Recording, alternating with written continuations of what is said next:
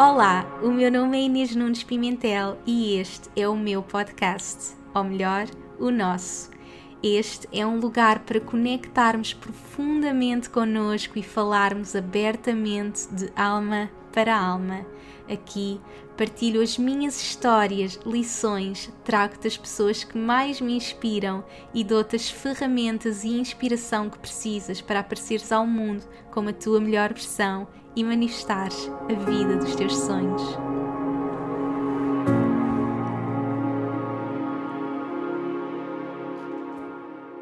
Olá a todos, sejam muito bem-vindos a mais um episódio. Para hoje trago o meu convidado mais especial, Daniel Pimentel. Bem-vindo, Daniel. Obrigada por aceitares mais um convite.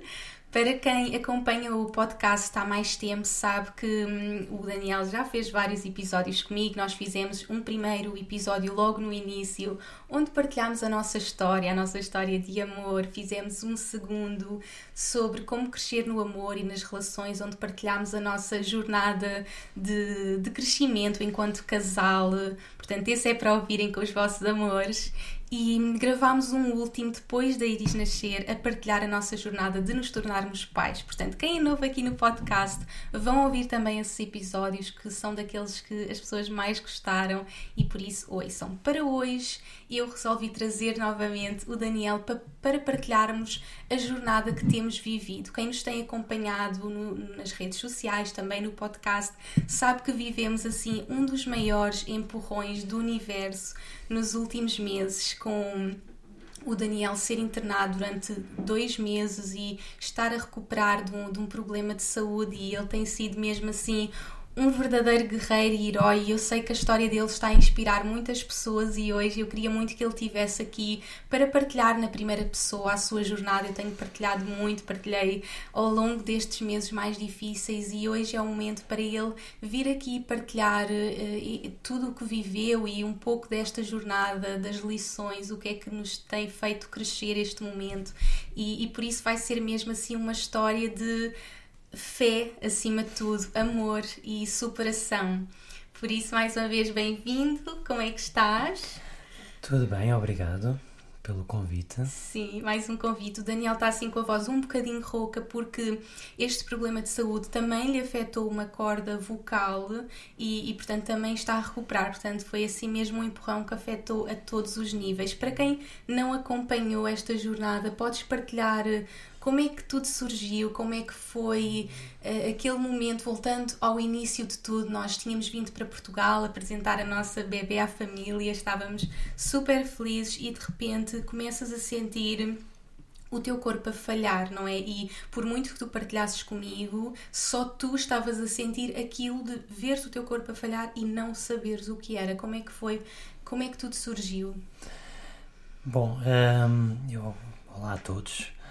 Uh, obrigado Inês por me convidares e, e olá aos teus, uh, aos teus uh, ouvintes. ouvintes. aos teus fãs.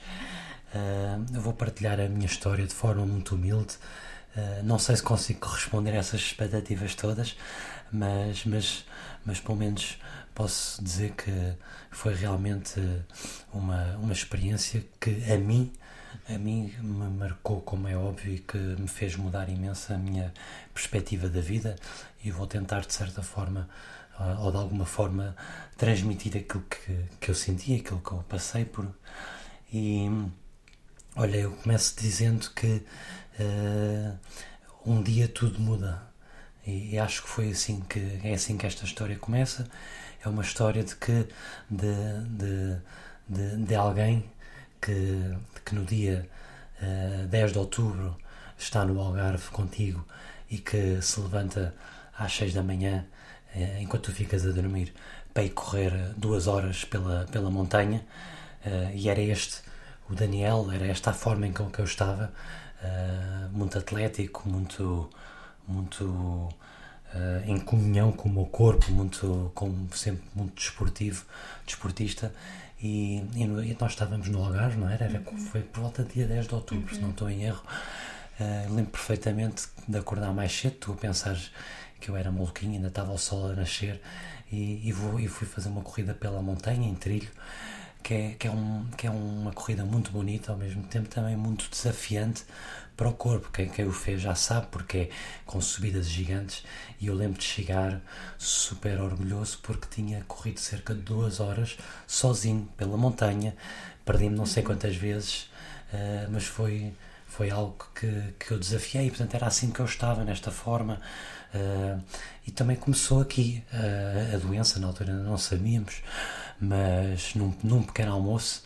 Uh, eu se calhar comi algo que não me bem e tive uma diarreia, se, não, se bem te lembras. E, e, tudo bem, tudo bem, ficou tudo bem, mas, mas nos dias subsequentes uh, o meu corpo começou a mudar uh, e, e, tal como eu disse ao início, um dia tudo muda porque um, há um dia que eu acordo uh, e, e, tenho a mão muito dormente, não é? tinha a mão dormente, não conseguia levantar sequer bem os dedos e, e, pronto, e comentei contigo, olha, eu devo ter dado um jeito a levantar a íris uh, e depois nem, nem liguei muito àquilo. No dia a seguir já não era a mão, já era o braço todo. E eu, pronto, olha, é da cama, não, não, não estou a dormir bem. E no dia a seguir já era o pé esquerdo que estava dormente. Uh, à altura em que depois decidimos ir ao hospital ver. Na altura, o hospital, se calhar de uma forma um bocadinho, uh, não quero usar a palavra negligente, mas pronto, não, não, não, não aprofundaram muito o caso, mandaram para casa após ter feito um, um, uma radiografia. Uh, e no dia a seguir eu volto a acordar, já não era já não era o pé esquerdo, era também o braço. Portanto, de repente eu, tô, eu, eu dou por mim uh, e em menos, de, em menos de uma semana uh, não consigo levantar o braço direito, não consigo levantar o braço esquerdo e tenho as pernas uh, a começarem a ficar muito dormentes e, e pronto, e, e, e começo a entrar nesta, nesta espiral de o corpo a desligar e só eu a perceber que o corpo está a desligar, porque por mais que, que eu pudesse explicar-te a ti, explicar às pessoas, ninguém percebe, não é? E, e, e se calhar a vocês, e, uh, não é por, por não é por maldade, mas sempre, sempre a dizerem não te preocupes, não é nada, não é nada, mas só eu é que sentia uhum. que o corpo estava-se a desligar, não é? Que, estava-se que eu sentia, não é? E sentia em todo o lado, era os abdominais, era, era tudo. E, e no hospital também ninguém me dá respostas, pois é, depois eu continuei a ir ao hospital, não é? Uh, voltei a fazer um, um como é que se diz, um TAC, uh, depois também não, não acusou nada, voltei a fazer uma ressonância magnética, uh, que tudo isso são experiências um bocadinho assustadoras, estar ali enfiado numa máquina, uh, também não acusou nada, e eu lembro-me de, de, de tá, tinha, já tinha ido a dois, dois especialistas, e o, ortopedista depois mandou-me para o neurologista, e, e quando eu entrei no neurologista, eu disse assim, bom, doutor, uh, veja lá o que é que eu tenho, porque uh, se, se é para me mandar vir cá amanhã, eu amanhã já venho, mas é de cadeira de rodas. Uh, e porque era assim que eu realmente estava, já, já estava completamente em, em. O corpo completamente desligado. E pronto, isto é um momento que é assustador, não é? Uhum. É assustador porque, porque passa tudo pela cabeça, não sabes o que é que é. Uh, colocas tudo em questão, tens uma filha, tens uma mulher, tens uma família e preocupa-te, eh, pelo menos ficas, eu fiquei imenso preocupado com a minha família, o que é que será deles sem mim, como é que eles vão fazer A, B, C e D e, e foi um bocado este, este uh, o percurso uhum. até, até dar a entrada, até que depois nesta altura o médico uh, na altura me diz o melhor é ir ao Hospital Santa Maria. Eu tenho uma suspeita do que é que possa ser, mas uh, vá lá. Uh, e depois, uh, por acaso, voltando só um bocadinho atrás, nesta manhã, antes de eu ir ao médico, como tu te lembras, eu estava aqui em casa, estava, estava mal, estava ali no, na sala sozinho e, e tu apanhaste-me e, e deste muita força. E, e não sei, parece quando, quando estávamos a sair de casa, parece que foi uma despedida, uhum. não é? A forma como ficámos a olhar um para o outro, como a Iris ficou a olhar para, para mim, a forma como, como nos despedimos, parecia que sem saber já sabíamos que era algo que, que era grave e que nos estávamos a, a despedir mesmo, sem saber quando é que nos voltaríamos a, a estar juntos. E, e pronto, e, e realmente o, o, dia foi prosseguindo, fui ao hospital e até que depois fui ao Santa Maria e, e depois pronto, a, a bomba tornou-se realidade porque na altura disseram-me logo, pronto, o Daniel já, já não, não, não recomendamos sequer que saia do hospital porque os seus, os seus músculos estão a desligar a todos uhum. e, e, e, como se sabe, a respiração, a função respiratória também depende de músculos e pode desligar e tem que estar aqui para, se for preciso, na eventualidade de ser ligada à máquina. E, e pronto, e aqui realmente uhum. pronto, estava sozinho, estava no hospital. Uh, é um momento duro e nem sequer podia estar com vocês, não é? Portanto, pois na altura eu lembro de ligar para vocês e para ti, e é quando. Uh, é? quando a gente uh, quando percebe, quando percebe mesmo vais voltar para casa exatamente percebe dia que no fundo se calhar o nosso subconsciente até já sabia e por isso é que estávamos naquela despedida, mas nunca imaginávamos que de repente a vida ia mudar mesmo e, e tu ias ficar internado e, e sem saber por quanto tempo. Para quem não conhece esta doença, podes só explicar brevemente, porque nunca sabemos que pode surgir alguém, conhecer, ter, e é sempre bom partilhar, porque realmente nós não conhecíamos esta doença, nunca claro. tínhamos ouvido falar claro. e foi assim, apanhou-nos mesmo de surpresa. Claro. Bom, a doença chama-se Guillain-Barré, é um nome, eu diria que parece-me francês, mas pronto, chama-se Guillain-Barré e, e é uma doença rara e tudo começa num vírus. Portanto, é um vírus que qualquer pessoa poderia ter apanhado. Aliás, uh, provavelmente muitas pessoas que estão a ouvir já apanharam esse vírus. Só que o que acontece foi que o vírus que eu apanhei, que é um vírus normal, se instalou na medula óssea. Uhum. E ao se instalar na medula óssea, ele gerou uma reação autoimune e então é que se chama o síndrome de Guillain-Barré. O vírus não se chama Guillain-Barré, é o síndrome. Uhum. E o que acontece de uma forma muito prática, é o vírus instala-se no medula óssea uhum. e a função autoimune fica completamente desregulada e o meu corpo começa a reconhecer o sistema neurológico como uma entidade estranha. Portanto, todos os anticorpos que servem para me defender começam a atacar-me, porque estão a, a, atacar o sistema neurológico, o que é uma grande chatice, porque não em todo o corpo, o meu corpo começa a lutar contra todo o meu corpo. Portanto, é uma coisa assustadoramente incrível. E, e, o que acontece é, quando o sistema neurológico começa a desligar, deixa de haver informação que é passada para os, para os músculos. E pronto, e basicamente uh, é, é, um processo de desligar todos os músculos uhum. e, e deixa de haver né? aqueles, aqueles estímulos, aquela eletricidade que passa para os músculos e tudo começa a desligar. Portanto, os músculos desligam-se completamente e tu perdeste toda a força para conseguir fazer o que quer que fosse, levantar os talheres, calçar os sapatos, tudo, não é? E tal como afeta esses músculos, pode afetar a parte respiratória, a parte cardíaca e por isso ter de ficar logo internado.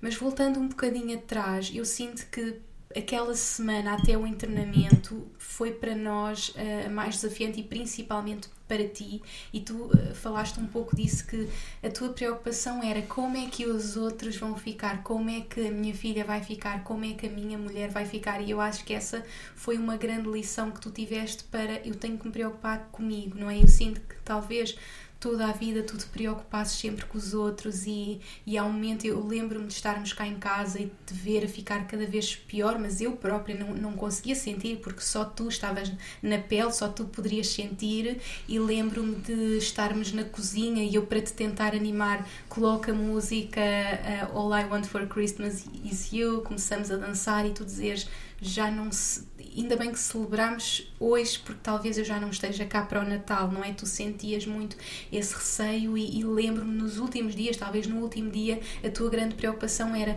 mas tu não sabes os números das contas, tu tens que ter esta informação, ou seja, tu a viveres esse momento e a veres o teu corpo a desligar e a tua preocupação era os outros, não é? Como é que os outros iriam ficar? E eu sinto que uma das lições foi, ok, eu tenho que ficar comigo, eu, eu agora tenho que me preocupar só contigo e tu sentiste isso? Sim, olha, eu vou, vou te explicar. Um, eu quando, quando dei entrada, portanto, e sim, tudo o que explicaste até chegar ao hospital era exatamente isso que eu estava a viver. Era uma preocupação com o que é que eu estou a ter, mas era, era, um, era estar profundamente assustado porque, porque estava a ver que, que a vida estava a mudar drasticamente e eu não sabia o que é que ia acontecer e poderia não estar aqui amanhã. E a minha preocupação era, obviamente, a garantir que a minha família, a minha mulher, a minha filha, que, que, que estavam. Uh, cuidados e tratados. Mas eu, quando dei entrada no, no hospital, uh, portanto, esta doença não tem uma cura. Uh, a, única, a única hipótese que há, quer dizer, isso não é a única hipótese, existem alguns tratamentos, mas o tratamento mais óbvio é fazer uma função uh, reguladora autoimune, uhum. que é um processo que demora à volta de 5 dias e que não é óbvio que tu fiques curado quando fazes isso. Mas pronto, eu comecei a fazer isso no hospital e durante os primeiros 4 dias, 4 em 5, o corpo desligou mais e desligou mais e desligou mais e desligou ao ponto de uh, eu não tomava banho, não, não me levantavam para tomar banho.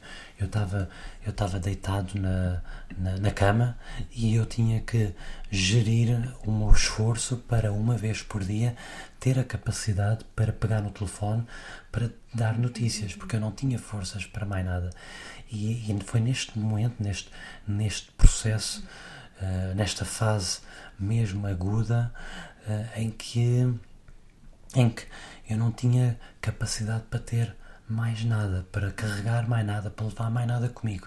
E que eu comecei a desconstruir tudo o que era pesos, tudo o que eu tinha em mim, tudo o que me pesava, mas não, não digo pesos de uma forma negativa, mas, mas pronto, responsabilidades, responsabilidades, preocupações. E foi aqui neste momento, nesta altura, no hospital, uh, que, que eu, uh, psicologicamente, eu comecei a libertar tudo porque só havia uma forma de eu poder enfrentar a cura, que é, que é canalizar toda a energia, com pouca energia que eu tinha, para a cura. E então foi libertar tudo, foi não me vou preocupar de como é que, como é que vou fazer os pagamentos, porque a Inês é uma rapariga tão inteligente que ela vai perceber. Esteja cá ou não esteja, ela vai perceber. Eu não me vou preocupar como é que. Porque pronto, já agora para explicar aos ouvintes, eu trabalho numa área financeira, de investimentos, portanto é normal que eu é que trato das finanças em casa porque é uma coisa que eu, que eu gosto profundamente e tu és mais espiritual, não te envolves nisso. Mas isto para dizer que eu, eu tenho um. Eu é que trato tudo que é parte de finanças, de contas, uhum. Eh, depois temos as coisas espalhadas por vários. Portanto, eu tinha essa preocupação. Ela, como é que ela vai sequer saber que temos isto aqui, aqui e acolá? Uh, e eu comecei-me a libertar disso tudo. A Inês é uma pessoa inteligente, ela vai saber. Há mecanismos já definidos pelas autoridades para lidar com isto. Ela, ela ou quem quer que seja vão saber. E, e assim foi. Portanto, eu estou a dar uns exemplos mais óbvios, mas uhum. foi assim uh, em, em, tudo, não é? Tanto o, o trabalho, né, né? quer dizer, o trabalho já, já tinha desligado dele há algum tempo, mas, mas foi mesmo desligar completamente. Uh, novamente, estão lá pessoas capazes, Exatamente. eles vão saber como é que vão fazer. E assim uh, foi um processo que eu diria de, de, me libertar totalmente dos pesos, porque eu tinha, que eu tinha tão pouca energia que eu tinha que canalizar tudo o que eu tivesse, toda essa energia, para a cura. Uhum. Então foi um processo muito de, se calhar, de, de voltar ao presente. De, de, estar 100% no presente, porque não existia mais nada para mim nessa altura. Existia apenas eu estou aqui, eu estou no agora e, estou a passar por isto. E, e estou a passar por isto porque tenho que passar por isto Uh, e, e nem, nem, sequer interessa o porquê que eu estou a passar por isso, porque agora eu estou a passar por isso e, e aceito. Uhum. Portanto, foi um processo de libertar dos pesos, de aceitação. Aceitar para mim foi muito importante, mas muito cedo, eu acho, eu sinto que muito cedo aceitei, não, não, uh, não me revoltei uh, e, e, na medida dos possíveis, se alguém estiver a passar por situações idênticas, procurem dentro de vocês essa aceitação uh, essa, essa interiorização, interiorização que, que não, não está contra vocês, porque nós temos que, temos que lutar ou caminhar com toda a nossa força para a cura. E, e às vezes passamos por situações mais difíceis, mais fáceis, às vezes irreversíveis, mas temos que confiar. Uh, temos que confiar que estamos a caminhar no, no caminho que tem que ser, que, que tinha que ser trilhado. Portanto, para mim, estes quatro dias, cinco dias no hospital, em que eu estava mesmo aí, estava mesmo estava mesmo muito mal, de uma forma que nem, tu nem sequer me viste, tu não, não me viste, nem, nem eu, por muito que eu te conto, é difícil sequer imaginar. Mas foi neste, neste momento que eu me libertei de tudo, aceitei profundamente aquilo que estava a viver uhum. e, e, que, e que, que, que, canalizei toda a energia que tinha para a cura. Uhum. E, e, pronto, basicamente uh, foi, foi, esta foi uma foi a parte, digamos, mais inicial com que, com que eu me deparei.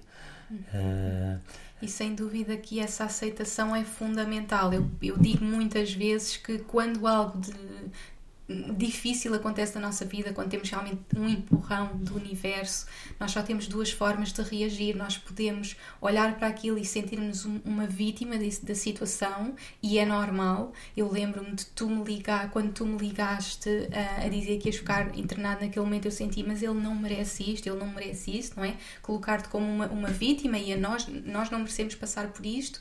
E, e realmente depois é perceber, ok, confiar e, e ter a fé para saber que está tudo a acontecer exatamente como é suposto, há lições a tirar aqui, vou aceitar, eu vou aceitar isto que estou a viver e, e, tirar o melhor daqui, não é? E é assim que, que, temos que escolher viver, é a nossa única saída, porque senão vamos viver ali naquele, naquele mundo negativo de porquê sermos aquelas vítimas e não, ok, vou aceitar esta situação, tudo está a acontecer por, exatamente como tem que acontecer e eu vou sair daqui. E, portanto, um, foi o que tu chegaste sozinho, viver, viver dessa forma e, e, era a única saída. Portanto, libertação de tudo e aceitação foram assim as, as primeiras lições.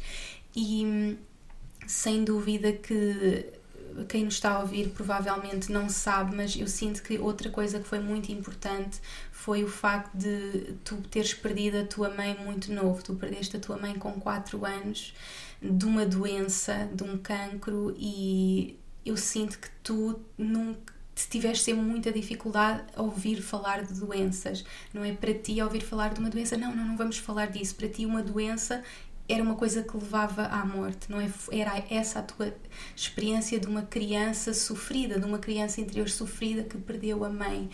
E, e, e, eu sempre, muito naturalmente, sempre falo de histórias uh, e, e, para ti sempre foi muito difícil ouvir falar de uma doença disto e daquilo e de repente tu te paraste ali no Santa Maria, num momento de pandemia, em que eu lembro-me de tu dizeres eu, eu parece que estou num cenário de guerra, eu entro aqui parece que estou num cenário de guerra, tu de repente lidas com coisas que tu nunca imaginaste que ias lidar e que tu tinhas muito medo. Sim, olha, eu é, é, um, é, verdade, é um facto que eu, uh, eu tenho quase hipocondríaco, sou quase hipocondríaco. Uhum. No, não sou mesmo, mas, mas realmente Nunca não gosto nada, não doenças, gosto nada de, de doenças, não gosto nada de ver Uh, essas coisas, né? por exemplo, aquelas séries de hospitais, uhum. esquece, eu não, não gosto mesmo disso e, e, e, realmente é uma coisa que eu, que, que sempre me incomodou. Uhum. E, e, quando eu entrei no, no, Quando eu comecei com isto, então quando entrei no Hospital de Santa Maria, era literalmente um cenário de guerra. Era assustador. Andar naqueles corredores é pior do que vocês ouvem nas notícias. É mesmo assustador. É, são pessoas acamadas nos corredores porque não há espaço para elas dentro de em quartos. É, é pessoas com, pá, com o pior. Portanto, vai ao Santa Maria, tu encontras o pior. Porquê? Porque lá é onde estão, é lá que eles lidam com o pior, com o mais difícil. Portanto, é lá que estão os melhores médicos, é lá que eles têm as melhores uh, infraestruturas ou capacidades para tratar de doenças graves. E então essa parte de lá de, de, estar lá é mesmo foi mesmo um grande confronto emocional que, que eu tive uh, mas mas se calhar uh, uma coisa muito importante que pela qual eu tive de, de realizar ou perceber internamente uh, foi ne, nestes dias onde eu quando eu estava né, estava a passar por isto, estava lá, estava péssima, ainda não se sabia se, se, se a cura estava a funcionar ou não, onde eu estava sob imensa dor, onde eu, eu nem dormia, não é? Tipo, eu não dormia com dores, só para que só para explicar, eu dormia duas horas por noite com dores, não é? Porque os músculos atrofiam todos e tu não tens essa proteção muscular, então doía-me tudo. E, e portanto, é durante este processo de, de meditar, este processo de pensar, este processo de, de, de foco na cura, uma, uma coisa que, que, que, que eu me apercebi foi, foi realmente muita presença da, da minha mãe, porque, como tu disseste, uh, a minha mãe morreu quando eu tinha 4 anos e, e, não, e não, foi uma, não foi um processo resolvido. Não foi um processo resolvido, foi, foi, foi pronto, como é uma criança que, que tem 4 anos e que perde uma mãe, é muito complicado uh, esse processo para resolver. Uh, no, não meu houve um luto. No, no, no, no, no meu caso, mas é muito comum. No meu caso, não houve um luto, não houve uma explicação do que é, que é isto de não ter uma mãe. Uh, e, e, e, acho que o que, o que, o que neste momento em que eu estou a olhar profundamente para dentro, aquilo que eu me percebo é que, e aquilo que eu sinto é, eu tenho aqui uma criança, é, uma criança que está que tá magoada, que ainda está magoada, que, que, que ainda não não fez o luto da mãe, que não, que não chorou a sua mãe e que está magoada. E nós para abraçarmos, e foi, foi uma, uma muito importante nesta esta aprendizagem, porque nós para abraçarmos a, a cura a 100%, não podemos ter sofrimento dentro de nós, ou temos que curar esse sofrimento. Uhum. E, e sinto que foi isso que foi um, um ponto de viragem importante, foi um, perceber isto. Uhum perceber que, que tinha um Daniel, uma, uma criança interior que estava magoada, que estava que não tinha chorado, que estava que triste, mas que sempre teve uma mãe que sempre o amou, que sempre o acompanhou, que sempre esteve com ele nos momentos mais difíceis. E, e foi preciso eu dar um abraço nesta criança e dizer-lhe tu vais ficar bem, não te preocupes. Seja aqui, seja onde for, vais ficar bem a tua, mas a tua mãe, ela também te ama a ti. Uh, e quando eu dei este abraço interior à minha criança, sinto que foi o, o primeiro passo para, para começar a curar.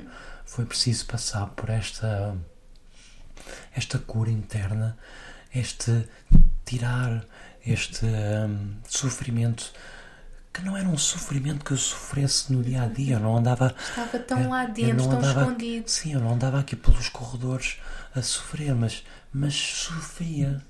Porque nós temos uma criança interior, todos nós temos uma criança interior que a dada altura sofreu alguma coisa. No meu caso foi isto.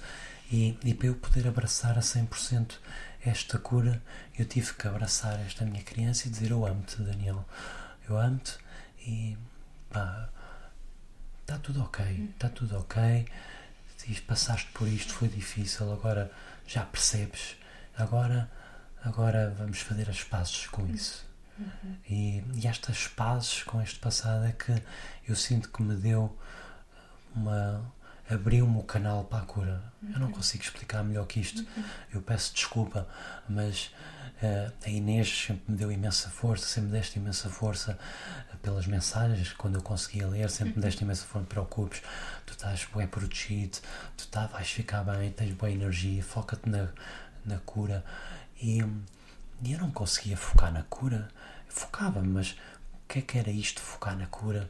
E gostava-me a perceber um bocadinho essa mensagem.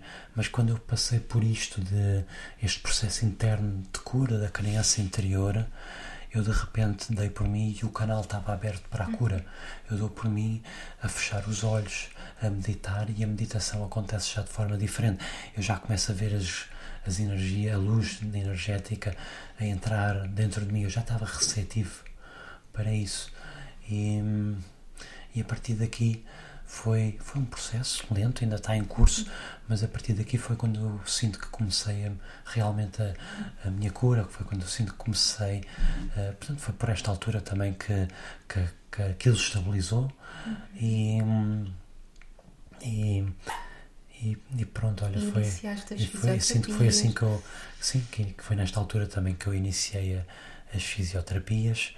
Uh, depois, já, já agora continuando também para explicar, portanto, eu fiz este tratamento de 5 uhum. dias, não é? E, e ao, tive a piorar os dias todos. Ao quinto dia, no último dia, é quando o corpo começou a estagnar. Eu senti pela primeira vez, ele hoje não piorou, porque todos os dias os médicos vêm, fazem testes, levantam o pé, faça assim, faça assado. E eu já estava num estado onde eu estava deitado na cama, já nem me conseguia levantar, já não Pronto, era essa, essa macacada toda. E no quinto dia eu sinto que estagnou, não, não piorei.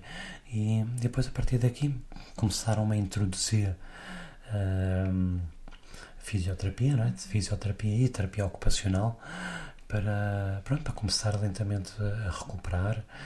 E, e depois uh, houve um conjunto de circunstâncias pelas quais eu tive de passar que quando, portanto, eu sempre foi, isto foi um bocadinho né, dramático, não é? Primeiro é, é não saber o que é que eu tenho, né? Uhum. Depois é ainda entrar no hospital e é finalmente já saber o que é que eu tenho, mas não saber se a cura, se o tratamento vai resultar. Uhum. Depois, passado os tais 5 dias, parece que a cura está, o tratamento está, está, está a funcionar. De, de repente, a, a médica também vem ter comigo e diz-me: Olha, Daniel, não, temos uma má notícia o Daniel está tá, tá, tá com uma hepatite, está com um princípio de hepatite, nós achamos que é uma reação ao, a um dos medicamentos. Vamos ter que lhe tirar tudo. Portanto, eu fiquei sem poder tomar o que quer que fosse e eu estava sob muitas dores uh, e de repente não posso tomar nem sequer um Benuron. E, e portanto, mais outra, mais outra montanha para, para ultrapassar uh, ter que a dormir, não dormia, não é? dormia duas horas por noite, duas horas, uh, onde a única coisa que eu podia tomar era um comprimido para dormir, que me dava para dormir uma hora e meia, porque depois eu acordava. Mas acordava porque tinha dores, não, não conseguia dormir, era, era, era. E nesta altura, e, e agora trago o, o tema dor para, para a conversa, nesta altura eu, eu sinto que a dor foi eu sinto que usei a dor para a cura. Uh, e, e, já agora deixo essa mensagem para alguém que esteja a ouvir, porque pode fazer significado para alguém. Eu sinto que usei a cor, a, desculpa, a dor. a dor para a cura.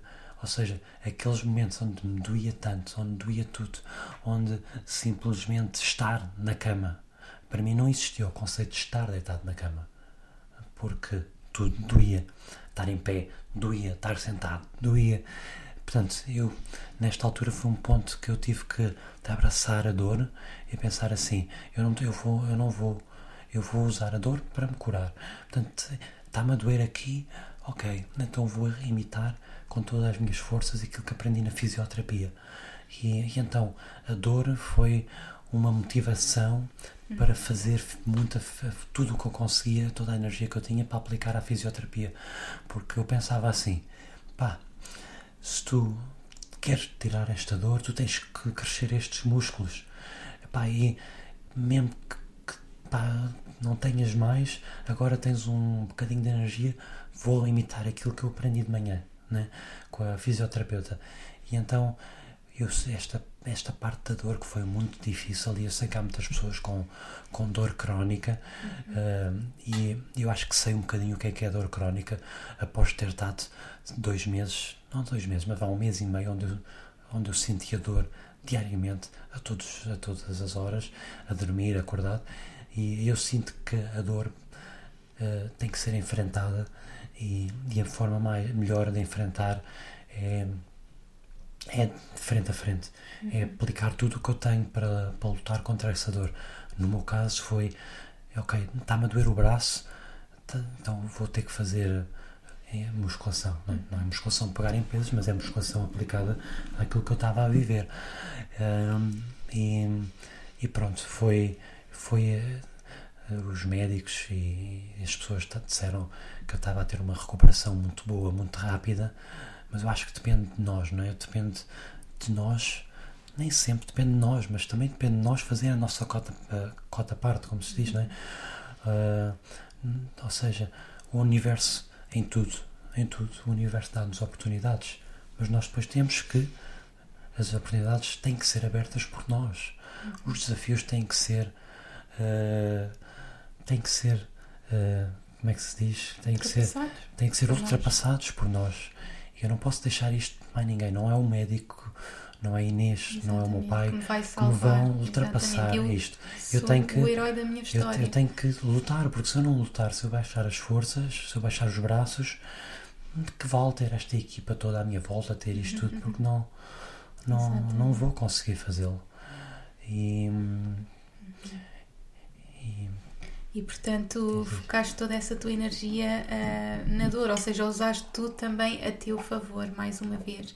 Um, e foi aqui neste momento que também encontraste a fé, não é? Em momentos que não conseguias dormir, eh, que começaste a dizer eh, o teu responso de Santo António, como é que surgiu essa história? Porque eu, já partilhei aqui no podcast um pouco, mas sim. nada como tu partilhar essa história que foi tão bonita sim, sim. e que te mostrou realmente que tu estavas protegido, não é? Primeiro tu percebeste, não, eu sou o herói da minha história, eu é que tenho que fazer isto, não é ninguém que me vai salvar, mas depois surgiu a fé que te mostrou realmente que não estavas sozinho. Claro. Uh para, também para trazer uma tónica positiva à conversa, porque essa foi uma parte é, incrível, muito bonita e que foi muito importante neste processo todo.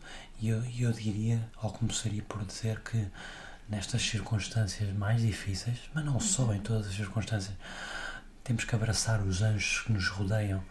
E, e os anjos não têm que ser necessariamente um, um santo as pessoas que nos rodeiam. Nós temos, olha, eu tive muitos anjinhos à minha volta de enfermeiros uhum. que foram verdadeiros anjos, que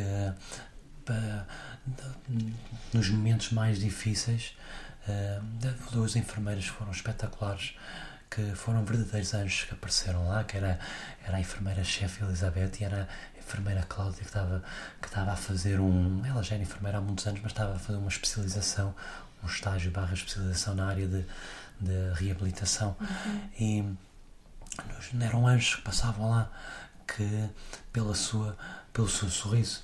Às vezes nós estamos nestes, nestes ambientes, estamos cansados, estamos com dor, estamos a passar por. E às vezes as, as pessoas esquecem-se que a única coisa que se calhar a gente precisava ali naquele momento é um, é um sorriso. sorriso. E, e nestes momentos, estas duas pessoas em particular tinham uma capacidade de, pá, de de sentir que uhum. o, da, o Daniel precisa de um sorriso e, e às vezes chegavam e era uma coisa tão simples como simplesmente uh, de, tocar assim com a mão, né? Uhum. que é uma coisa que ninguém faz nos hospitais hoje por causa da, da porcaria do Covid. Pá, mas, mas elas simplesmente às vezes chegavam e davam assim um toquezinho, sorriam. Pá, e eram realmente um, uns anjinhos que, que me ajudaram imenso, que me deram mesmo muita força que é fantástico, que eu achei impressionante pelo amor que têm ao que fazem. Porque hoje em dia há muitas pessoas que estão muito tristes nos trabalhos e no que fazem, mas, mas felizmente há muitas pessoas que, que têm um, uma paixão enorme pelo que fazem e têm um impacto que, gigante. Portanto, olha, estes, por falar em anjos, estes foram os primeiros uh, anjos que me acompanharam na jornada toda e que foram incríveis, essenciais para me dar mesmo muita força. E depois, claro, uh, eu sou uma pessoa católica, sou religiosa, que acredito muito na, em Deus uh, e nos anjos que, que, que, Deus tem. Uh, mas, mas, cada um de vocês tem as vossas crenças e no meu caso foi, foi incrível, foi muito importante abraçar, portanto, abraçar Deus uh, confiar nele, confiar uh, no que ele me estava a colocar, mas também uh, pedir ajuda e eu senti uma grande ligação com Santo António, como tu estavas a referir e bem, sempre foi um santo muito presente na, na, minha família, especialmente pela ligação que ele tem ao, ao meu pai, não é?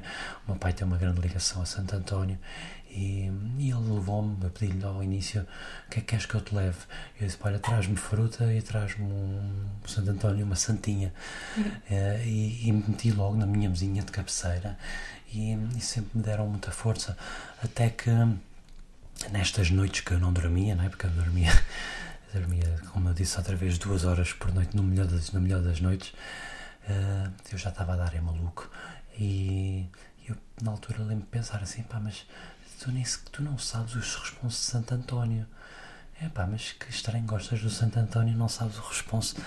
E, e assim foi, comecei a passar as minhas noites, uh, comecei a passar as minhas noites uh, a ler o responso de Santo António, que é um responso grande, por acaso, não é como, não é como um Pai Nosso, uma Ave Maria, aquele tem pai uns, uh, uns, uns, como é que se diz, oito quadras, que é ainda é um, é um, responso ainda grande.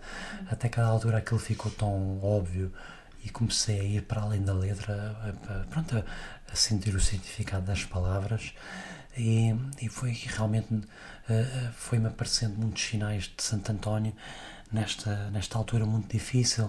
Uh, portanto, eu, eu lembro que havia, portanto, nesta altura em que eu não podia tomar comprimidos e estava muito mal, eu estava péssimo. Eu, de estar a rezar os responsos de Santo António e foi muito engraçado porque uh, os anjos e santos comunicam connosco de formas assim muito muito especiais, muito peculiares e, e neste, numa destas noites muito difíceis uh, onde eu rezei o responso e, e, pedi um bocadinho de ajuda e de, e de uma luz na, na manhã seguinte, eu já estava aí há duas semanas no hospital uh, aparece um, um, um empregado, um, um auxiliar que me começa a ajudar, começa-me a, né, a, tirar da cama e tal.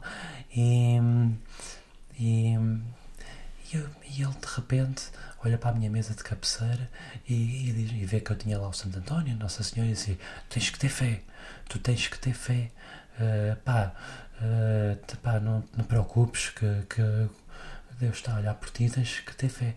E eu achei aquilo muito curioso, porque em duas semanas de estar no hospital, nunca por uma única vez houvesse um auxiliar, um enfermeiro ou um doutor que tivesse feito uma referência a Deus. Nunca, não, não é por mal, mas nunca ninguém fez uma referência. E depois desta noite, onde eu tenho, tive esta tripulação e onde eu conectei também muito com o Santo António e rezei o responso, já sabia o responso de cor. Aparece-me um senhor muito simpático que eu nunca tinha visto que me diz para eu rezar, para eu confiar que Deus estava lá e que nos estava a ajudar. E aquilo ficou mesmo lá dentro, fiquei mesmo lá dentro. Depois, a dada altura, tomei o pequeno almoço e tal e, e fui, uh, fui tomar banho, quer dizer, levaram-me a tomar banho porque eu não tomava não tomava banho sozinho, levaram-me na cadeira de rodas a tomar banho e era, era o senhor, o tal senhor que me, que me, que me ia dar banho. E então, ele muito simpático, assim, a falar e tal, nós a falar, e eu comecei, mas como é que o senhor se chama? Ele, então, eu sou o António. eu disse, oh, obrigado, senhor. Não me chame por senhor António, sou, chame-me António, António. e aquilo, aquilo foi chocante para mim, porque bateu a chapa toda uma na outra, que é bolas pá, primeira vez que me falam de Deus no hospital, depois desta noite onde eu peço a Santo António, então não é que me aparece este senhor e chama-se António. Pá, aquilo foi uma revelação que me deu muita, muita fé, muita força, muita energia e, e assim foi. Santo António foi caminhando comigo ao longo desta jornada, uh, deu-me muita força nos momentos mais difíceis e, e depois mais outra tribulação pela qual eu passei foi que no nosso, no nosso bloco, que é um corredor, houve dois enfermeiros que tiveram Covid e um dos enfermeiros esteve muito em contato comigo e então ficámos todos de quarentena. Uhum. Epá, não será, se calhar preciso explicar, mas qual não é o nosso pânico de podemos estar infectados com Covid, porque nesta fase onde o sistema imunitário está mal, mal, mal, baixo, baixo, baixo, Uh, depois de tudo que eu já passei, agora se eu tenho que ter, se eu vou ter Covid, meu Deus, isto é, é a desgraça. E, e pronto, é, mais, é uma expressão que tu dizes, olha, temos que nos render ao, ao universo e pronto, eu rezei muito durante a noite e rezei ao Santo António e, na manhã, e nesta, eu não dormia, não é? E então eu eh, durante a noite rezei e tal, depois começa o sol a nascer e eu andava, eu na altura já conseguia andar a pé, andava com um andarilho, não? tinha que andar sempre com um andarilho porque senão desequilibrava-me e caía, mas andava com um andarilho e eu vou no corredor, começa o sol a nascer e começo a olhar pela janela e eu tinha estado a pedir durante a noite, pá, não, pá, protege-me, pá, eu não consigo passar por um, por um agora ter Covid, isto ia, pá, não consigo, isto ia ser a maluqueira das maluqueiras em, em tudo, com o estado em que eu já estou agora a ter Covid, pá, protege-me e estava muito preocupado, estava, estava um bocadinho nervoso com isto. Uhum. E depois rezar ao Santo António, estava de manhã, lá a passear com o andarilho, vou à janela e a primeira coisa que eu vejo é o sol a nascer e uma carrinha a passar que vinha da clínica de Santo António. Ah, é, não sabia. Foi, vinha da clínica de Santo António e eu fiquei sem bolas. A primeira coisa que eu vejo é isto, é o sol e é a clínica de Santo António. Foi. E tipo, pá, é pá, ok, agora é tranquilo, é para e, e pronto, e, e, e aquilo que eu posso dizer é que nós temos que abraçar os, os anjos que nos rodeiam, uhum. temos, que, temos que nos abrir, temos que nos abrir, temos que nos abrir aos anjos que nos rodeiam, sejam eles pessoas, sejam eles amigos, sejam eles uh, santos, sejam eles anjos, eles estão à nossa volta, nós temos que nos abrir a eles e, e comunicar com eles não comunicar só nos momentos difíceis, uh, em todos os momentos, aprender a comunicar com eles, porque eles estão cá, eles estão à nossa volta e eu tenho a certeza absoluta porque eu tive em contacto com tive contacto com eles, coisas que não que não deixam mesmo margem de dúvidas. Que lindo.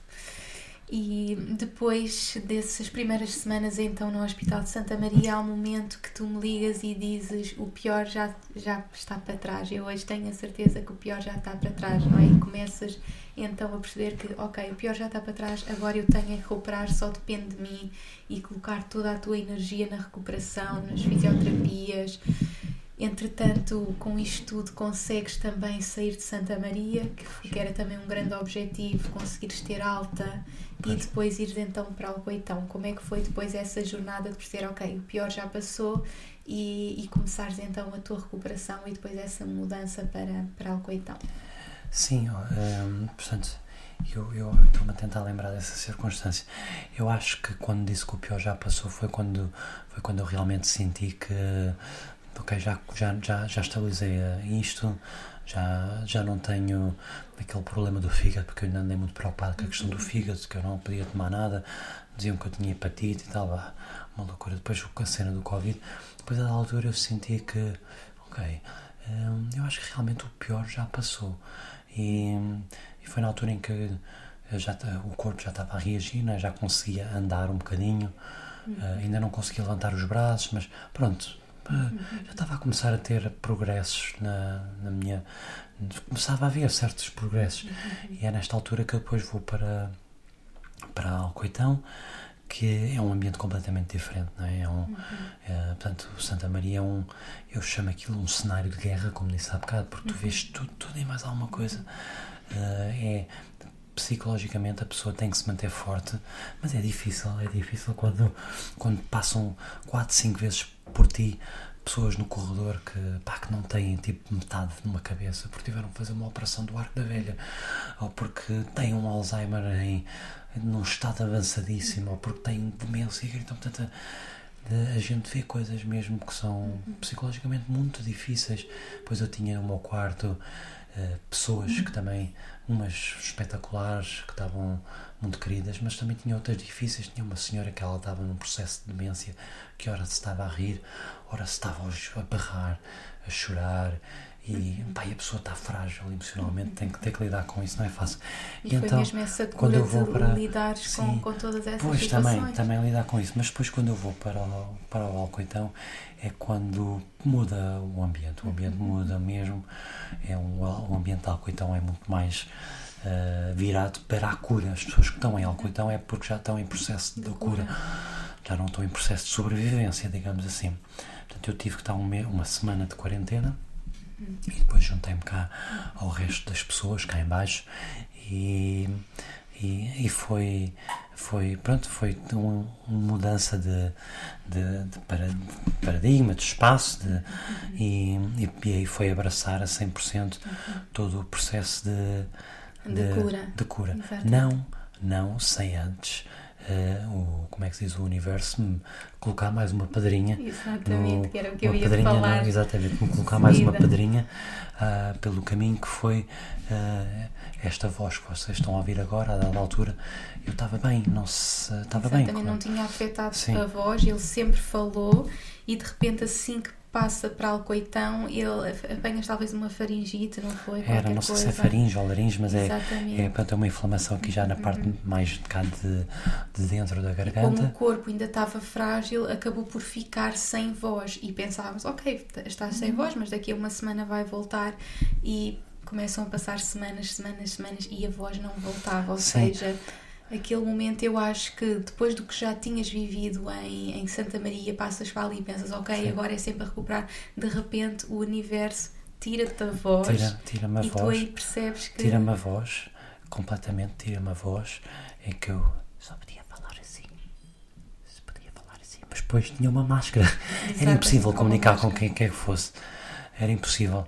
E, e, e nesta altura, uh, depois eu já, eu já é a única forma que eu tinha de comunicar, eu não posso falar. Eu não consigo escrever porque não tenho força no dedo para fazer assim. Eu conseguia escrever ao telemóvel, ainda conseguia usar os polegares para escrever.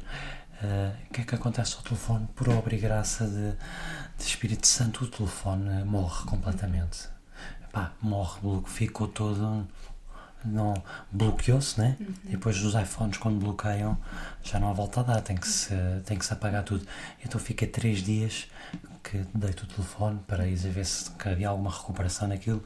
Fiquei três dias mesmo sem, sem qualquer sem nada, sem, com sem, sem, sem, falar, sem saber o que é que tinha na. Sem conseguir falar, sem telemóvel, que era a única coisa que conseguias comunicar com o mundo, e foi, foste mesmo obrigada, ok, já fizeste este trabalho, agora tens que continuar a olhar para dentro, continuar a olhar para dentro. É um trabalho interno. Sim, eu nunca fiz um. Tu já fizeste, eu nunca fiz um, um retiro, um retiro. Medita, daquela meditação. retiro de meditação espiritual. que não se pode falar durante uma semana, mas eu fiz durante um mês. Bah, durante. À série, à série, fiz durante quatro dias, quem não podia tocar mesmo no telefone, mas durante um mês eu não falava fazia assim com os olhos, tipo, pescava o olho, sorria e tal. Sorria, que sorria. não Ou então fazia, tirava a máscara e, e, e, dizia que fazia, e as pessoas tentavam ler, uh, mas uh, eu, eu sinto que, uh, não sei porque é que tive de passar por isto, mas eu sei que sinto que o que isto me trouxe foi uma, uma grande, como é que eu diria, plenitude no uhum. presente. Foi, foi, eh, isto ajudou-me a uhum. chegar a um ponto onde eu tenho tudo o que preciso aqui no, no presente, ou seja, uh, sinto que foi, se calhar, se calhar tive de passar por isso para, para pensar nisso, para realizar, uh, aprender isso, mas eu sinto que neste momento onde eu não posso sequer comunicar, uh, isto ele trouxe para dentro de mim uma grande plenitude, conforto com o presente, ou seja, foi aprender que eu tenho tudo o que preciso aqui. Uhum. Uh, e quando achavas que sim. já tinhas libertado tudo, tiveste mesmo que libertar e ficar só contigo. Sim, e foi tipo perceber que, ok, o futuro é imprevisível, uhum. o futuro tem imensas variáveis, nem não vale a pena pensar quando é que vou recuperar a voz, quando é que vou recuperar aquilo, quando é que vou fazer o quê com os dedos, quando é que vou pôr o emprego. O futuro é totalmente imprevisível. Uhum. Uh, não vale a pena estar a preocupar agora. Obviamente que a gente vai sempre pensar no futuro, mas não me vou preocupar com o futuro. Uh, e, e, e, por outro lado, o passado, o passado trouxe-me até aqui. O passado trouxe-me até aqui e, portanto, eu agradeço ao passado por me ter tra trazido até, trazido até aqui, porque se eu não tivesse passado pelo que passei, eu não estaria aqui agora com este conhecimento, com, com, com esta comunhão que eu tenho. Então eu, eu sinto que, que se calhar este foi talvez a maior aprendizagem que eu tive foi, foi esta foi esta este, esta comunhão com, com, com o presente que é o passado, obrigado a passado por me teres trazido aqui, até aqui, obrigado a futuro uh, uh, por, mas tu és imprevisível e não me vou preocupar contigo. Uhum. Vou receber-te de braços abertos e não me vou preocupar contigo. Uhum. Portanto, foi um, foi um profundo reencontro comigo toda esta uhum. jornada. Foi um eu estou aqui e estou aqui e no agora uhum. e tenho tudo o que preciso à minha volta. Tenho tudo o que preciso à minha volta. Não, uh, as coisas as coisas que eu preciso estão aqui.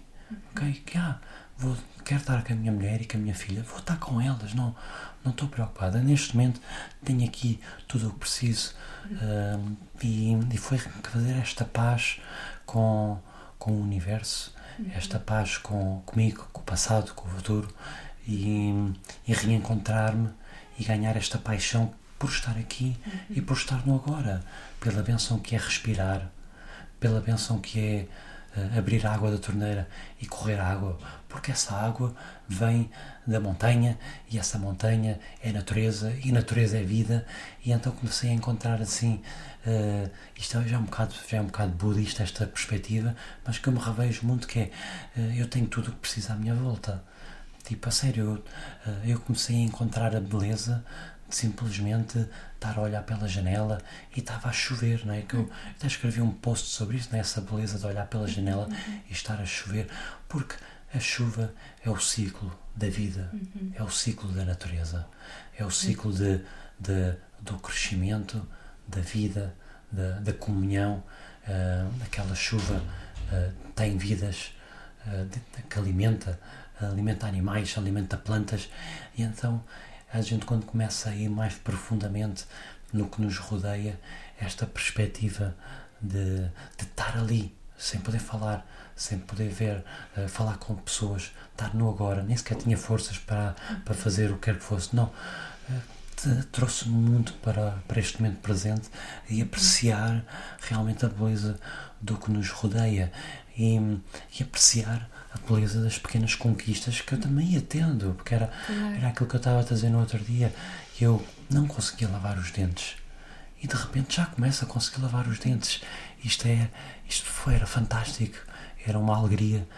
Já conseguia andar, já conseguia tomar banho, já conseguia comer e já conseguia lavar os dentes. Uhum. Meu Deus, não é isto uma, não é isto felicidade?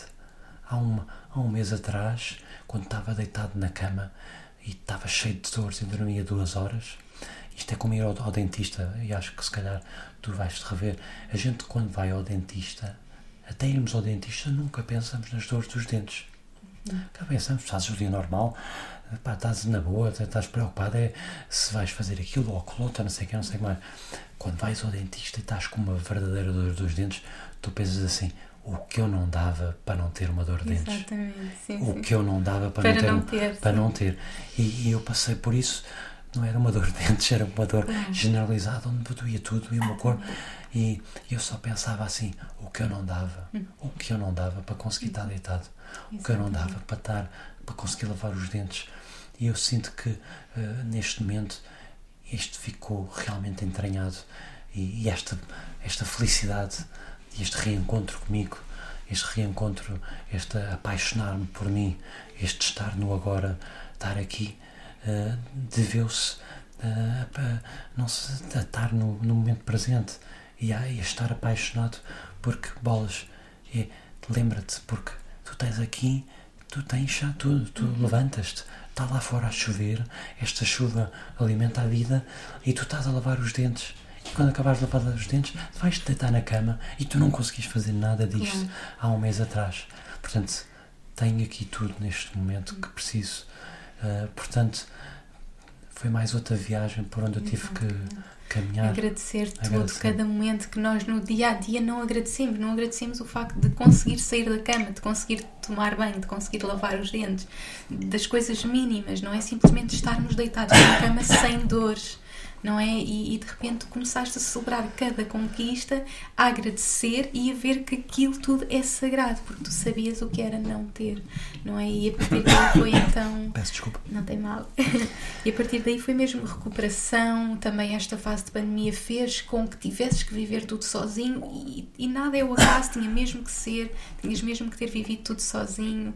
Um, o que para mim, do meu lado, era aquela dificuldade de a Iris não está com o pai, é tão pequenina, mas realmente tu tinhas que viver isto sozinho e ela estava bem, estava comigo, estava com os avós, uh, e depois as coisas começam a melhorar a partir daí. Chega aquele momento que nos encontramos à janela, tu consegues finalmente ver eh, a Iris, olhar para ela e, e, tudo começa a melhorar a partir daí. Como é que foi depois deste tempo tudo voltares, não é? Como é que te sentiste e como é que estas transformações uh, te mudaram para depois esse voltares para casa, voltares para a família, voltares a estar comigo, com a bebê? Sim, como é não, é que é esse regresso? Eu até agora ainda não falei de, dessa componente de, do amor, de, da Iris, de, de ti, de, por ti, da família. Porque uh, realmente foi uma mas, jornada mas interior. Não, mas não, não sendo também, uh, não é menos importante por causa disso. Eu fiz realmente uma viagem interior gigante, um grande reencontro comigo, mas obviamente por trás disto tudo, eu diria que o, o amor é a força que nos eleva, não é? Uh, o amor é a força que nos eleva e o amor pela minha filha, o amor por ti, o amor pela minha família, o meu pai, os meus sogros, os meus amigos. Uh, é a força que, que realmente nos, uh, nos, nos eleva e, e eu, eu posso dizer que hum, está-me a faltar as palavras, mas, uh, mas que realmente esta toda esta este amor que, que eu sempre tive à minha volta foi, foi incrível. Uh, oh, se calhar colocaria isto de forma diferente. Eu acho que o propósito, o propósito faz-nos viver, faz dar-nos dar muita força para viver, força para ultrapassar uhum. circunstâncias difíceis. E no meu caso, uh, este propósito uh, estava vestido pela forma de amor, uhum. né? o propósito de vida, de, de cuidar da minha filha, de abraçá-la, uhum. de estar com a minha mulher, de estar com a família, com os amigos, é um propósito. E foi isso é um que também propósito. te moveu, não é? E, e, e nos, eu acho que, é, que ter este propósito, ou ter um propósito, dá-nos muita força, dá-nos uma força que não imaginamos. Uhum. E, e realmente, quando, quando eu estava como tu sabes, eu estava, pronto, estava um bocado aqueles momentos difíceis, não ter a voz, não sei o que, não sei o que mais.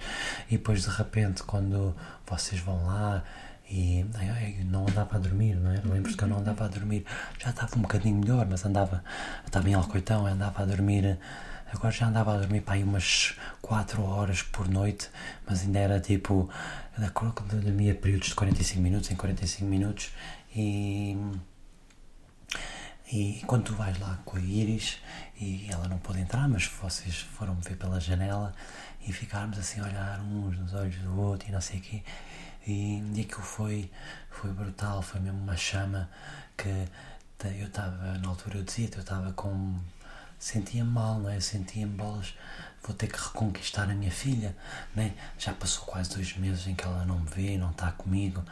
Uh, aquele senhor querido que andava lá em casa agora agora já não já não está é, já já viveu tanto no entretanto vou ter que reconquistá-la e eu sinto que quando ficamos assim naquele naquele olhar assim profundo um, um de um lado tanto do outro foi um eu estou aqui para, uhum. para ti e tu estás aqui para mim e, e, e foi muito emocionante foi muito simples, muito simples. Foi, foi do género: não te preocupes, eu estou aqui à tua espera. E, e, e nessa noite uh, dormi 8 horas. E foi a primeira vez que eu te mandei uma mensagem a dizer assim: Amor, eu hoje dormi uma noite toda, da meia-noite às 8 da manhã. E foi uma, uma alegria. E, e também sei que tu também me contaste que a nossa bebê estava com uma grande irritação na Sim, pele, não é? pele. Ela, desde que, que o Denis saiu, uh, ficou internada, ela começou a ficar com uma espécie de eczema que nós não sabíamos, achávamos que era do frio e colocámos eh, vários cremes, bem, experimentámos várias coisas e só quando ela teve com o Danny é que ela começou a melhorar. Portanto, foi algo também emocional dela sempre ter estado com o pai desde sempre, não é?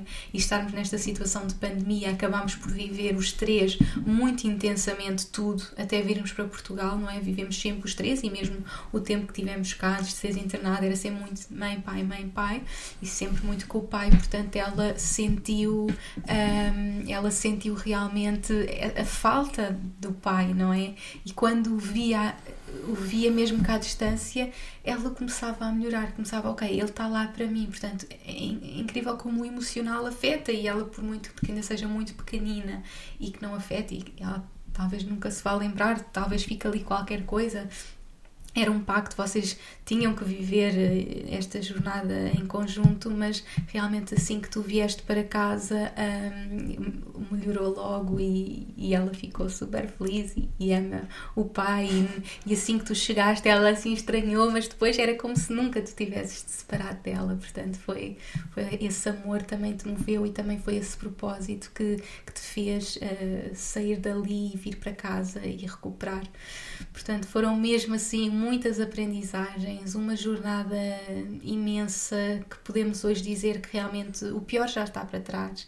Continuas a lutar, já estás muito melhor desde que vieste para casa. Agora, esta data que estamos a gravar, já estás cá em casa há duas, três semanas. Foi no, foi no dia 22 sim, de dezembro. Sim, sim, Nós nem sabíamos se ele conseguiria vir passar o Natal e tivemos muito essa força. E tu também batalhaste imenso para vir para passar o Natal, apesar de que o Natal seria qualquer dia que estivéssemos juntos, mas batalhaste imenso e no dia 22 foi o regresso e passámos o Natal, o Ano Novo, super felizes e e agora o Daniel continua a ir às terapias a todos os dias e está super empenhado. A voz também está muito melhor. Quando vieste para casa, nem te conseguíamos ouvir ou perceber, e agora já estás muito melhor e, e, portanto tem sido agora sempre a recuperar e uma coisa que eu não me esqueço de tu me dizeres e acho que, que é um pouco o balanço de tudo o que viveste e, e, do agradecimento que queres fazer foi dizeres-me quando eu,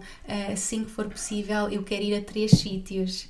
Eu quero ir a Fátima, porque é, sempre tiveste uma ligação grande com Fátima e com a tua uh, fé, com a tua religião, uh, e é algo que queres muito ir e que estamos aqui a, a, tentar assim que tu te sintas melhor para ir, portanto ir a Fátima, ir a Pádua, porque é, é o sítio onde Santo António nasceu em Lisboa e já tivemos também na igreja de Santo António em Lisboa, mas depois de tudo isto e desta presença tu sentiste, não, eu tenho que lá ir onde ele viveu, onde ele morreu, portanto fazer esta viagem. E o que me marcou muito foi dizer-me e quero ir à campa da minha mãe isso marcou muito porque, como falámos ao longo do, do episódio, nunca tinhas feito esse luto, nunca tinhas curado essa criança interior e, e esta jornada também te trouxe isso, não é? Tu tiveste que perdoar, chorar, curar e, e podes agora fazer essa despedida, esse luto e tenho a certeza que que a tua mãe teve contigo sempre e, e estará sempre e, é, e é um momento dessa despedida e desse momento que vai ser que vai ser importante para ti. Portanto, tudo aconteceu exatamente como é suposto, é o que eu acredito. Uma coisa muito engraçada também, na altura quando tu foste internado e que para mim, não é? Tu tiveste que fazer a tua cura, o teu trabalho, mas nós cá em casa também mas, tivemos mas... que fazer o nosso trabalho e, e eu lembro-me de, de, quando estava mesmo assim muito mal, tinhas acabado de ser internado, não sabíamos o que era o futuro e hum, falei com várias pessoas, uma dessas pessoas, a Sónia, a querida Sónia, que teve cá no último episódio e, hum, e ela tinha-me enviado uma mensagem uns dias antes a dizer, ah Inês, tenho sonhado contigo, está tudo bem? E na altura, sim, está tudo bem. E depois então eu mandei uma mensagem, ah, já sei porque é que estavas a sonhar comigo, isto aconteceu e ela ligou-me logo e disse, ah, eu vou já fazer fazer o mapa do Danny para perceber o que é que está a acontecer e ela disse-me algumas coisas que me ajudaram também nesse meu processo, nomeadamente para quem gosta de numerologia, vocês sabem este lado mais espiritual que eu adoro, que me ajuda a compreender um pouco também a vida. Uma das coisas que ela disse foi que tu tinhas completado um ciclo de nove anos. Hum. Eu hei de trazer também aqui ao podcast algo de, na área de numerologia, porque é muito interessante perceber também estes componentes e tu tinhas já feito um ciclo de 9 anos e no dia 14 de outubro tu fizeste anos, portanto iniciaste o um novo ciclo, tu começaste a ficar no dia 14, portanto foi exatamente na tua mudança de ciclo e tu acabaste ali um ciclo de 9 anos e começaste no ano 1. Portanto, é como se um novo Daniel tivesse que nascer, tu tiveste que fazer a cura desses anos que estavam para trás, desse ciclo que teve fechar, uma cura que só tu podias fazer, que era claro. único para ti, mas, mas a mim compreender estas coisas ajudou-me a perceber, ok, é algo que ele tem que viver, tem que colocar para trás, uh, e, e outra coisa que ela me disse foi mesmo isto tem tem, está muito relacionado com a parte emocional, com a parte da mãe, com a criança interior dele, e, e isso ajudou-me a mim a perceber que, ok, está tudo certo, é algo que ele tem que viver. E eu, e, e eu pedi, Sónia, podes gravar isso para o, para o Daniel ouvir? E a Sónia gravou, e eu tive vários dias, ai, ouve a Sónia, ouve a Sónia, mas eu, tu estavas tão mal nessa uhum, altura que não, uhum. não podias ouvir.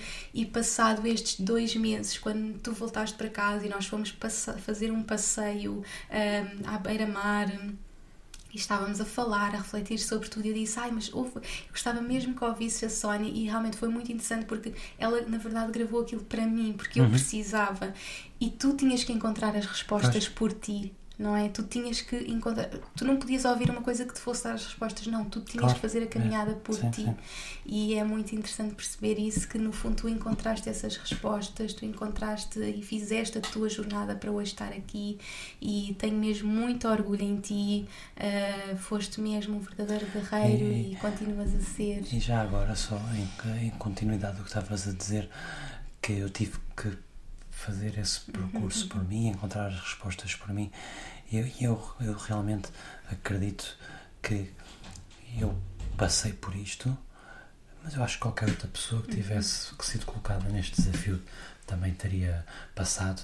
Eh, eu tive que passar por isto uh, e agora estou a contá-lo, mas uh, com toda a humildade eu acho que qualquer outra pessoa que passasse, porque acima de tudo eu acredito que, que um, que, independentemente do, do nosso passado, nós fomos preparados para.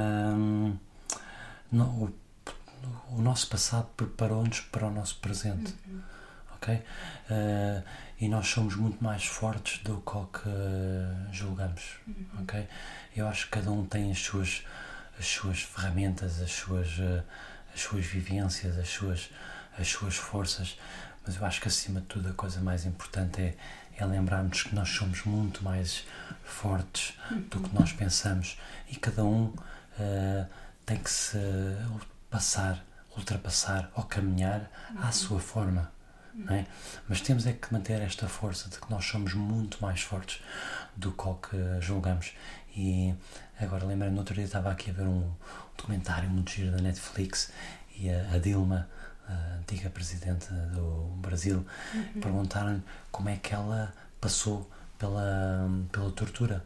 E ela disse: Olha, é, o truque é pensar um minuto de cada vez, porque se eu pensar que demora mais que um minuto, eu vou desistir.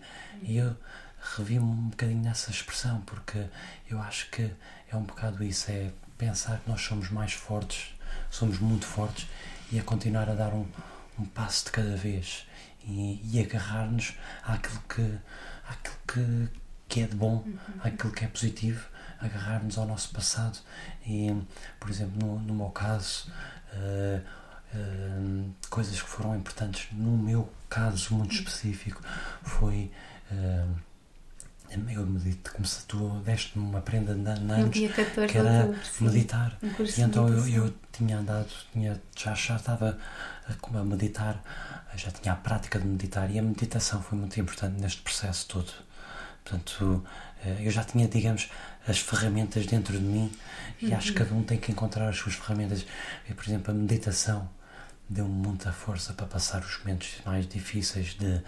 Uh, os momentos mais assustadores, ou por exemplo, quando tive que entrar dentro daquela máquina do MRI, que aquilo é, meu Deus, é tipo 40 minutos ali fechados. Uh, a meditação deu muita força para isso. Ou, por exemplo, uh, como tu sabes, é muito importante para mim o caminho de Santiago e eu já o fiz três vezes. Eu acho que o caminho de Santiago preparou-me de uma forma inacreditável para esta caminhada que eu tive de fazer, pela força da perseverança, de dar um passo de cada vez, de abraçar o desafio, ou, ou por exemplo, um, as, as artes marciais não é? que eu faço há muitos, muitos anos, também foi importante para este momento. Uh, aquela força de, de que eh, especialmente para uma pessoa que treina uh, é, luta, combate, uh, uma coisa que nós aprendemos é uh, tudo muda, a qualquer altura tudo muda e agora posso parecer praticamente derrotado, mas basta um golpe certo, no momento certo uhum. e eu não vou ser derrotado, vou ser vencedor. E esta, esta disciplina de, das artes marciais, de manter a manter a, a, força psicológica de aguentar, de aguentar, de aguentar, porque vai haver uma altura que eu vou dar a volta e nessa vez que eu der a volta eu vou agarrar por cima. E, e toda a positividade que aprendi sempre contigo, não é? de olhar para as coisas para o lado positivo, de, de, de querer alimentar, alimentar melhor, de querer alimentar o espírito, de querer ser positivo. Portanto, tudo isso me preparou para este momento. Mas o que, acima de tudo, o que eu digo é que todos nós estamos preparados, temos é que continuar e dar um passo em frente, sempre, sempre, sempre, nestes momentos mais escuros e, e não descermos. Não podemos ser vítimas. Não podemos ser vítimas. Não nos vai levar a lado nenhum. Temos que aceitar.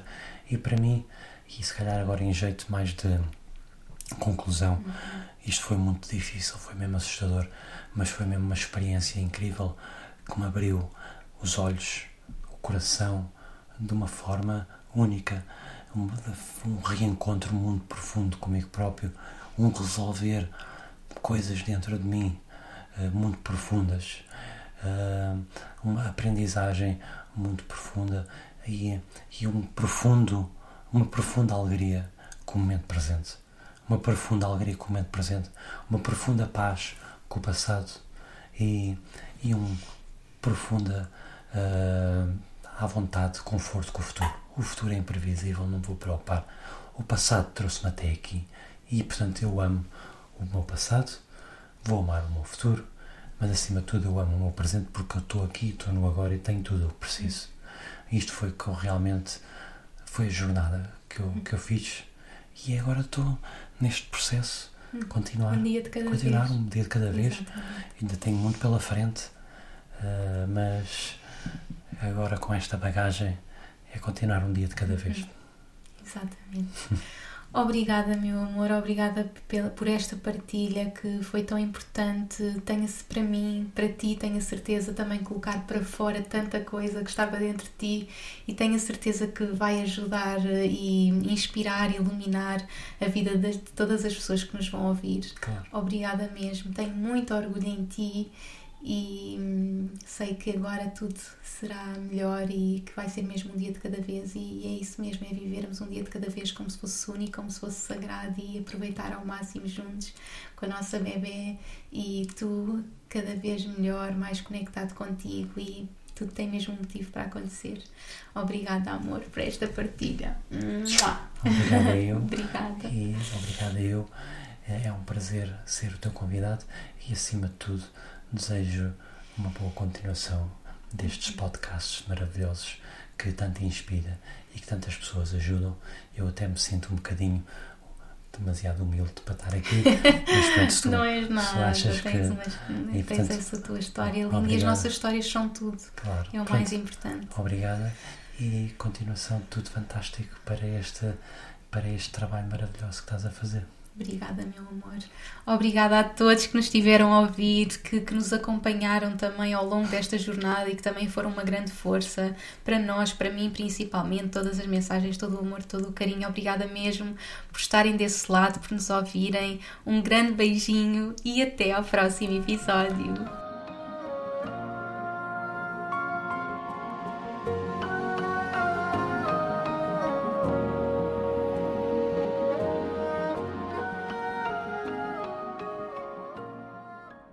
Obrigada por me ouvires e por hoje teres escolhido fazer de ti, do teu crescimento e evolução, a tua prioridade. Tu inspiras-me como não podes imaginar. Se gostaste deste episódio, subscreve e deixa a tua review na tua app de podcasts para que este podcast possa chegar a cada vez mais pessoas. Faz ainda um screenshot deste episódio no teu Instagram, tag-me e partilha comigo as principais lições que retiraste. Quero saber o teu feedback. E claro, partilha-o com quem achas que possa beneficiar desta informação. Podes também enviar-me um e-mail para info.inesnunespimentel.com com sugestões de temas para próximos episódios. Quero ajudar-te ao máximo na tua jornada. Visita o meu site www.inesnunespimentel.com para teres acesso às notas deste episódio e aproveita para subscreveres a minha newsletter para não perderes nenhuma novidade. Espero por ti no próximo episódio. Até lá, acompanha-me pelas redes sociais para mais inspiração. E, mais importante que tudo, não te esqueças: o mundo precisa da luz única que só tu podes trazer. Chegou o momento de brilhares.